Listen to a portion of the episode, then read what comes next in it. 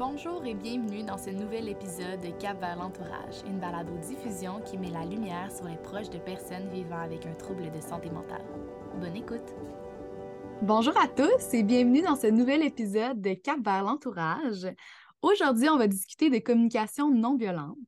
Pour parler de ce sujet, je suis super heureuse euh, d'accueillir Sylvie Céleste, qui est présidente du conseil d'administration de l'Éclusier du Haut-Richelieu, qui est une association du réseau avant de craquer. Salut Sylvie! Allô, ça va bien? Ça va bien toi? Oui, certainement. Avant de commencer notre discussion, je te laisserai te présenter davantage à nos auditeurs. Parfait. Alors moi, je dirais que je suis une fille fort dynamique, une amoureuse de la vie, mère de trois enfants, en couple depuis plus de 27 ans, euh, nouvellement retraitée depuis avril. Euh, j'ai été infirmière et je suis toujours infirmière dans l'âme. On en reparlera un petit peu plus tard. Mais euh, je suis infirmière depuis 87, diplômée de l'Université de Montréal. J'ai eu un parcours riche en expérience. J'ai fait des soins intensifs, de la chirurgie cardiaque, euh, maintien à domicile, soins palliatifs à domicile également, groupe de médecine familiale pendant de nombreuses années. Et puis, euh, les 10, 12 dernières années de ma pratique ont surtout été orientées et consacrées à l'accompagnement d'une clientèle qui présentait une ou des problématiques de santé mentale, c'est-à-dire de la dépression, de l'anxiété, euh, schizophrénie, maladie affective bipolaire. Et puis, comme tu le dis tout à l'heure, ben, depuis maintenant trois ans, je m'implique bénévolement au sein de l'Éclusier du Richelieu, qui est un organisme qui aide, qui accompagne, qui accueille les membres de l'entourage de gens atteints d'une problématique de santé mentale. Ça, c'est ma façon à moi de redonner au suivant. Puis comme je disais, ben, quand je suis nouvellement retraitée, je partage mon temps entre la famille, le gym, le bénévolat, et puis un petit retour au travail deux jours par semaine au service externe de psychiatrie de ma région là, afin de prêter main forte euh, à mes amis et collègues. Euh, force est d'admettre que ça a été très difficile pour moi de refuser d'aller les aider là, dans un contexte de pénurie. Euh, et puis, mon désir d'aider, de contribuer est encore présent. Donc, ça me fait plaisir de le faire à temps partiel. Merci beaucoup. Je suis ravie de t'avoir aujourd'hui pour discuter. Donc, justement, pour entamer notre discussion, j'ai une question très large pour toi. Qu'est-ce que la communication non violente, euh, notre sujet du jour? Donc, euh, dans le fond, moi, je dirais que la communication non violente, c'est une approche, un mode de communication, un processus qui vise à créer des relations qui sont harmonieuses, qui sont fondées sur le respect de soi, des autres, euh, qui c'est une communication qui est remplie d'empathie, de compassion et surtout de coopération. En d'autres mots, je te dirais que c'est une invitation à communiquer mes propres émotions, à entendre celles de l'autre. Je dois les partager avec beaucoup de justesse, de, de bienveillance, puis je dois faire preuve d'ouverture et surtout éviter toute forme de jugement. C'est un mode de communication, dans le fond, qui donne envie de partager parce qu'on veut contribuer à notre propre bien-être et à celui de l'autre. La communication non violente aussi, ça permet d'identifier ce qui se passe en moi, c'est qu'est-ce qui est à la source de mes émotions. Puis ensuite de ça, ça me permet de déterminer le besoin qui se cache derrière cette émotion-là. Dans la communication non violente, je veux montrer à l'autre aussi que je peux recevoir sa réponse, même si sa réponse peut être négative, parce qu'avant tout, ce que je souhaite, c'est de préserver la relation et de maintenir euh, la communication. Maintenant qu'on comprend un peu mieux euh, le concept, à quoi ça sert concrètement d'appliquer la communication non violente? Dans le fond, ce que je veux, c'est pouvoir énoncer ma vérité, c'est-à-dire mon ressenti, mes besoins, mais en même temps, je veux préserver la qualité et l'authenticité de ma relation. Donc, avec la communication non violente, j'apprends à, mieux me connaître, j'apprends à me respecter aussi, mais j'accueille le point de vue de l'autre, bien sûr. Puis, c'est grâce à ce processus-là que chacun des interlocuteurs peut décoder de façon objective la situation, puis comprendre l'autre, mais tout en s'affirmant. Donc, euh, bien sûr, il faut faire preuve de savoir-être, de savoir-dire, euh, pour être en mesure de bien nommer ses attentes, ses besoins, comme je le disais tantôt, sans juger, sans culpabiliser, sans critiquer. Donc, on veut toujours une communication qui est efficace, qui est concrète, puis authentique, bienveillante. Et dans quelles circonstances est-ce qu'on peut l'utiliser? Est-ce que ça s'utilise seulement avec ses proches ou même dans le milieu de travail peut-être ou ailleurs? Dans le fond, l'un des grands principes de la communication non violente part du fait qu'on doit être conscient qu'on est responsable de nos propres besoins.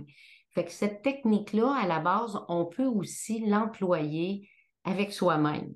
C'est-à-dire que je fais l'introspection de ce qui se passe en moi, de ce que je ressens.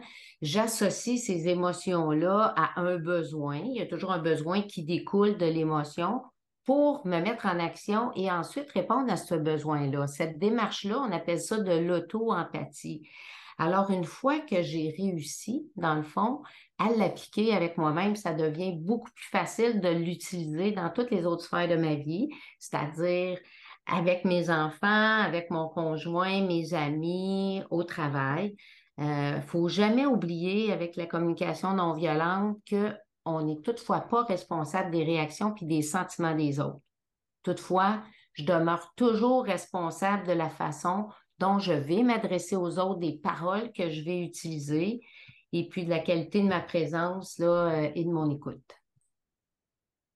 Dans mes recherches sur le sujet, j'ai vu qu'il y avait quatre grandes étapes euh, à la communication non violente. Est-ce que tu peux un peu nous les présenter, peut-être nous les expliquer?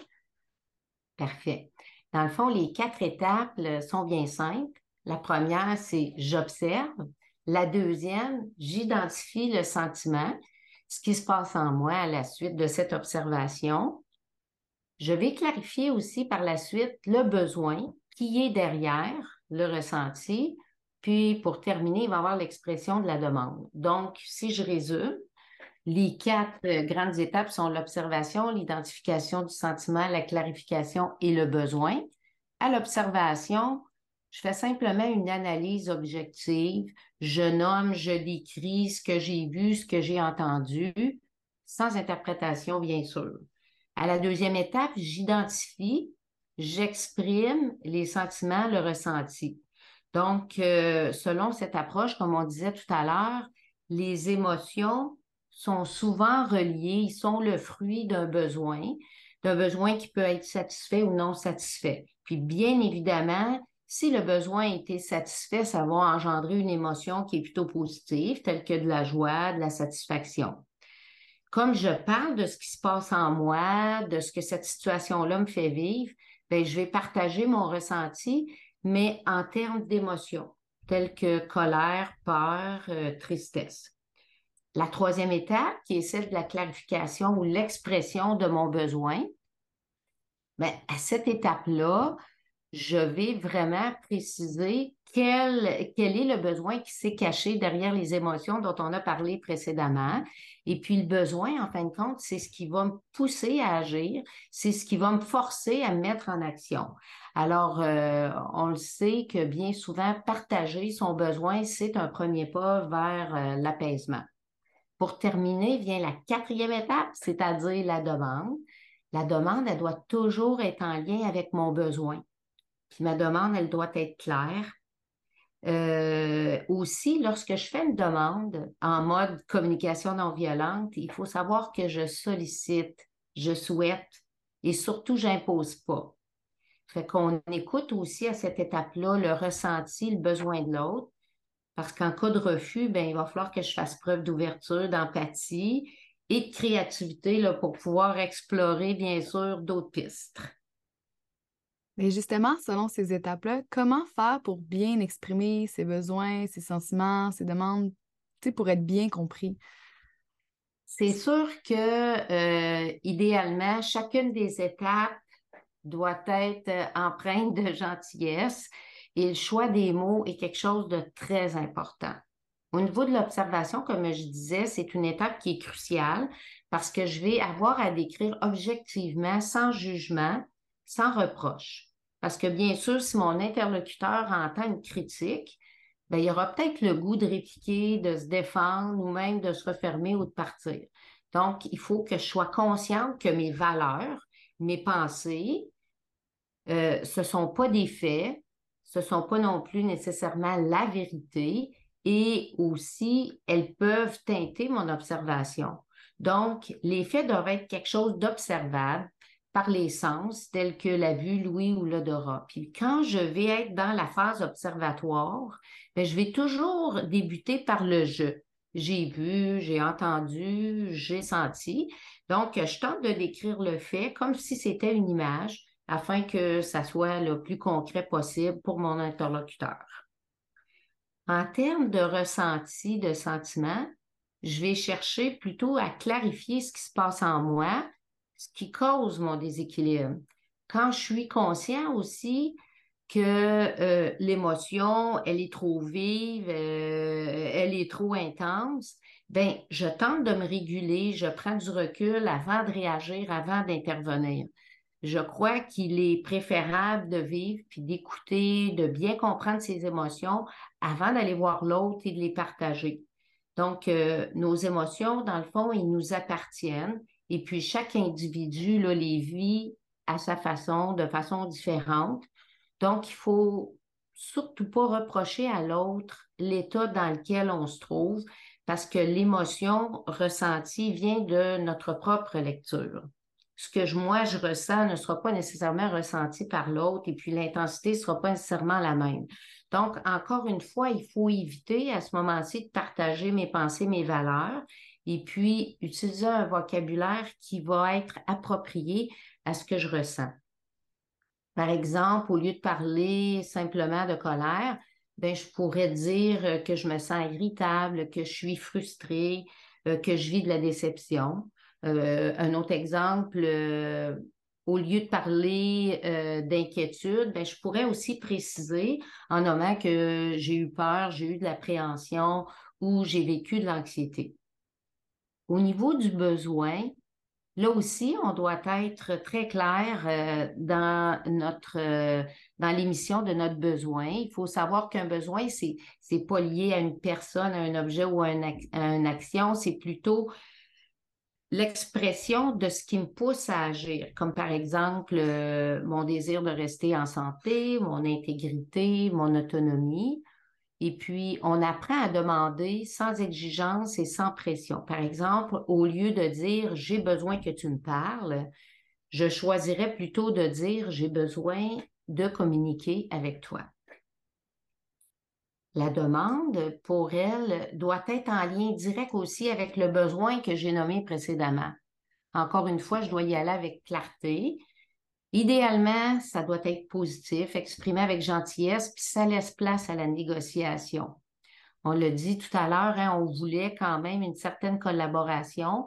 Donc, comme l'objectif a pour but de rétablir le bien-être de tous, ben, je dois m'assurer que l'expression de ma demande ne va pas brimer l'autre dans sa liberté de réponse. Ça doit être formulé de façon à ce que mon interlocuteur sent qu'il est libre d'accepter ou de refuser. Donc, comme je l'ai dit tout à l'heure, je ne manifeste pas d'exigence parce que je veux que notre collaboration soit harmonieuse le plus possible. Puis, idéalement, ma demande, elle doit être réaliste, elle doit être réalisable, puis formulée le plus possible euh, au présent.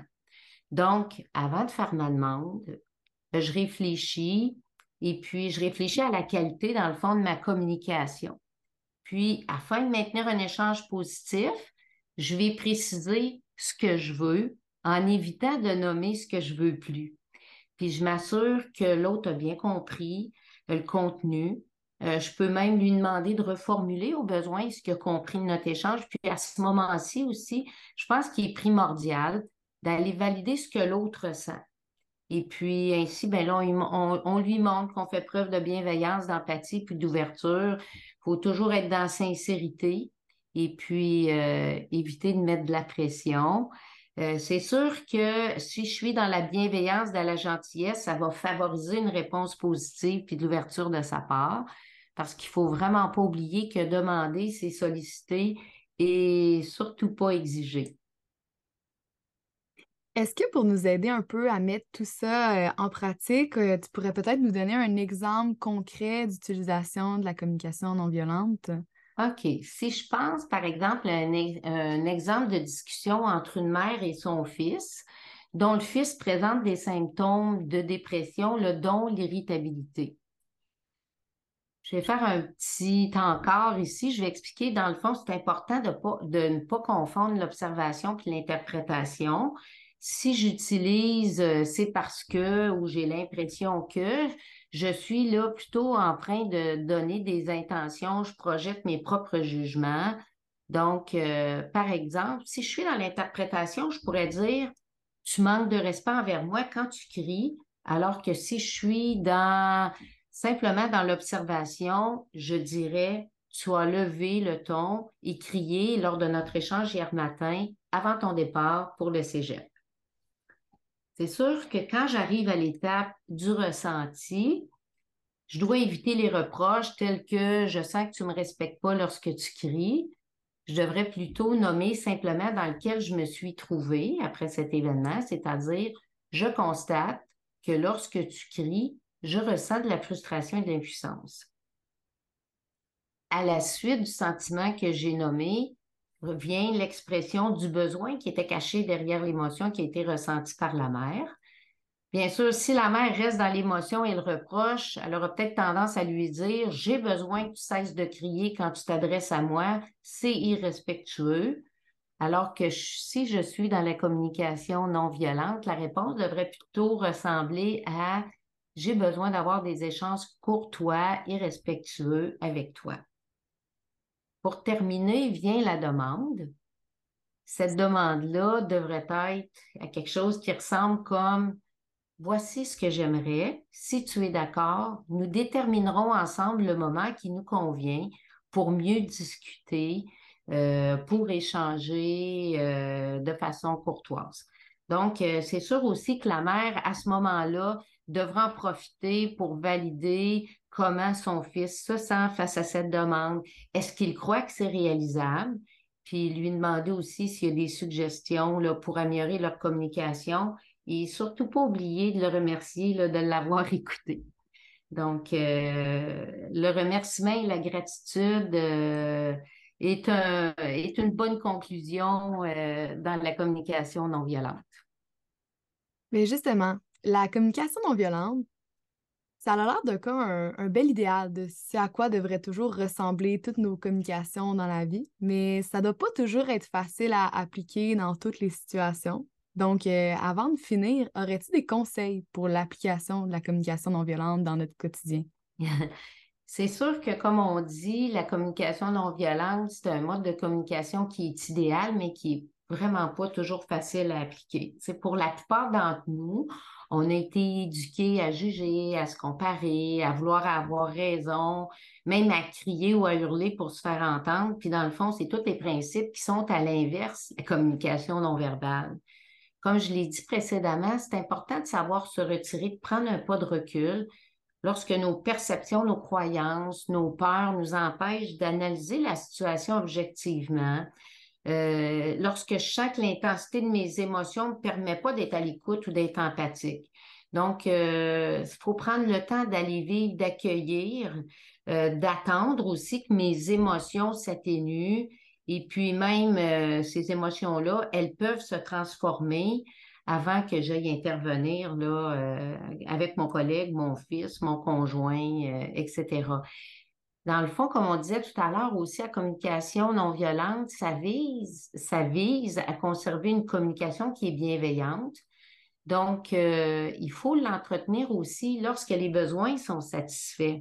Comme je disais tantôt, la gratitude, le remerciement, ça fait partie euh, d'une bonne communication. Lorsque tout va bien, il faut en profiter pour dire comment l'action posée a contribué à notre bien-être on peut préciser en quoi cette, euh, cette action-là, elle a répondu à mes besoins, puis comment elle a influencé positivement mes émotions, mes sentiments, comme par exemple, je pourrais dire euh, à mon fils, ben merci d'avoir pris le temps de discuter avec moi sur ce sujet-là. Ça m'a permis de comprendre ton point de vue.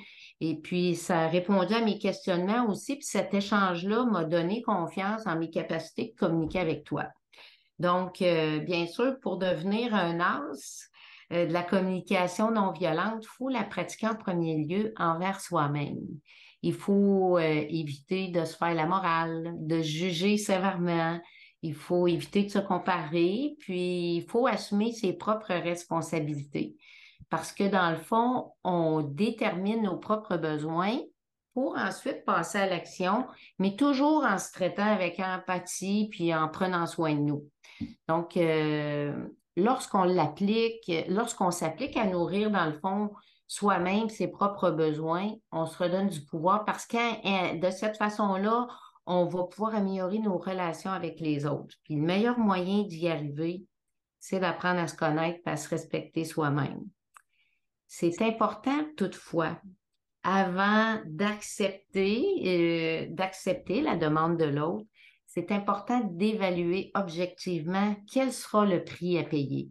À payer émotionnellement, matériellement, en temps, en énergie, parce que si on accepte de répondre aux besoins de l'autre, ça peut être très exigeant. Et puis, se respecter, bien, ça veut parfois savoir dire non. Sur ces beaux conseils, beaucoup, Sylvie, d'avoir pris part à cet épisode et nous avons partagé ton ah. expertise sur ce sujet euh, super pertinent. Puis euh, ça va tous nous aider, je pense, dans nos communications futures. Bien, ça m'a fait plaisir et puis j'espère euh, que j'aurai su vous convaincre que cette technique de communication sera bonne pour vous. Merci encore. Merci d'avoir écouté ce nouvel épisode de Balado Cap vers l'entourage. Pour en savoir plus sur les services offerts par le réseau Avant de craquer, visitez avantdecraquer.com. Vous pouvez également suivre le réseau Avant de craquer sur les différents réseaux sociaux au avant de craquer. Parlez-en autour de vous. Envoyez-nous vos commentaires.